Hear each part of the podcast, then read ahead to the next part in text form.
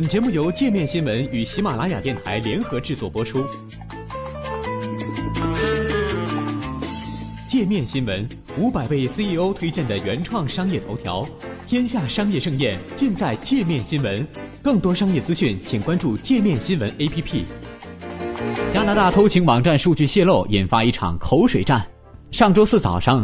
澳大利亚悉尼的一档广播节目邀请听众们做一个互动。如果听众怀疑自己的伴侣有出轨行为，就可以打电话给电台，节目主持人会帮听众找到答案。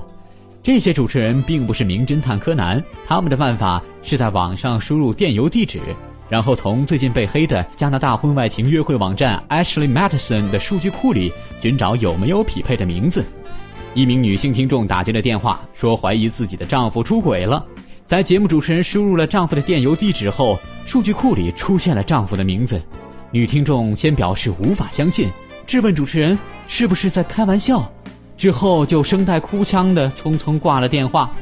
自从 Ashley Madison 网站数据被黑客公布之后，引发了欧美国家一系列的讨论，从出轨了该怎么办到网络数据安全，而其中新闻媒体应该如何对待这些泄露的数据，应不应该使用这些极为隐秘的个人信息，也成了争论的焦点。总部位于加拿大的 Ashley Madison 是专门为已婚人士寻找婚外情设计的网站，标语就是“人生苦短，出一段轨吧”。网站一共有三千七百多万名用户，遍布各个国家。其母公司还运营了其他两个约会网站 Established Man 和 Cooker Life，分别帮女性用户找有钱人约会，以及帮中老年女性找年轻男子约会。上个月，一个名为 Impact Team 的黑客组织攻击了公司的数据库。黑客要求公司把 Ashley Madison 和 Established Man 两个网站下线，否则将公布网站的所有用户信息，包括真实姓名、地址、电邮、信用卡部分信息和性爱偏好。从这个月开始，Ashley Madison 网站的用户信息就陆续被公布在网上，其中包括1.5万名美国政府雇员和军方人士的电邮地址。网上还出现了专门的搜索引擎，只要输入电邮地址，就可以查到是否有在 Ashley Madison 网站上注册。随着事件的持续发酵，目前已经有两名网站用户自杀。加拿大警方正在对事件进行调查。面对这么多随手可得的隐秘个人信息，不同的媒体也采取了不同的办法。华盛顿邮报有一篇文章。通过分析 Ashley Madison 用户注册时输入的出生日期，来判断人们在注册网站时编纂生日的规律。而美联社的记者则通过 IP 地址以及信用卡信息，查到了数名来自白宫的用户，包括总统行政办公室的信息技术管理员。但美联社并没有公布这些用户的名字，因为他们不是当选官员，也没有犯法。对于到底应不应该用这些泄露的数据，新闻界有着非常不同的看法。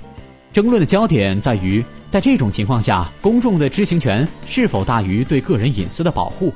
哥伦比亚大学数字新闻学塔尔中心的副主任麦克雷格认为，记者应该避免用泄露的个人信息来联系这些用户，因为这些个人信息是被盗信息，是通过非法手段获取的，而这件事本身的新闻价值并不足以让记者为了报道来牺牲当事人的隐私。记者肖恩也认为，使用这些信息会降低报道的可信度。因为这些数据在被盗之后已经被黑客处理过了，没有人知道这些信息到底是不是真的，他们也有可能在里面添油加醋。肖恩还认为，光是下载这些资料本身都是有问题的，因为是在获取别人的信用卡号这些个人信息，侵犯了隐私权。因为 Ashley Madison 网站不会对注册邮箱进行验证，所以理论上所有人都可以用别人的邮箱地址来注册，这也导致了一些误会。此前，美国副总统拜登的小儿子罗伯特·拜登就出面澄清，说在 Ashley Madison 上用 Robert Biden 的邮箱注册的账号并不是自己，因为他已经停用那个邮箱地址多年了。而美国传媒教育机构波因特学院的麦克布莱德则认为，记者使用这些泄露信息是没有问题的。麦克布莱德认为，记者应该使用一切可以得到的信息，如果仅仅是因为信息是被黑客截取就不用的话，那就不会有那么多揭秘报道了。他说，在这种情况下，如果记者因为顾及信息到底是从哪儿得到的，就不联系用户进行采访的话，才更违背了职业道德。对于是否应该在报道普通人的时候采用这一手段，麦克布莱德表示，每个媒体都有自己的标准，但是对于坐拥权力的人或者一些灰色地带，比如真人秀明星，一般都会进行报道。就像此前索尼公司的邮件数据库被黑，很多媒体都在报道索尼的管理层和明星们往来通信的细节。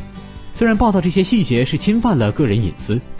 职业记者协会职业道德部门的副主任古兹曼认为，记者质疑和追查的对象应该是手握权力的人，而不是普通人。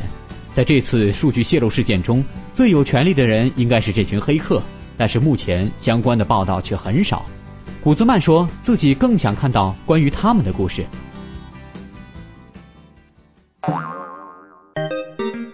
还想了解更多世界各地的商业趣闻，请关注“界面天下”频道微信公众号“最天下 The Very World”。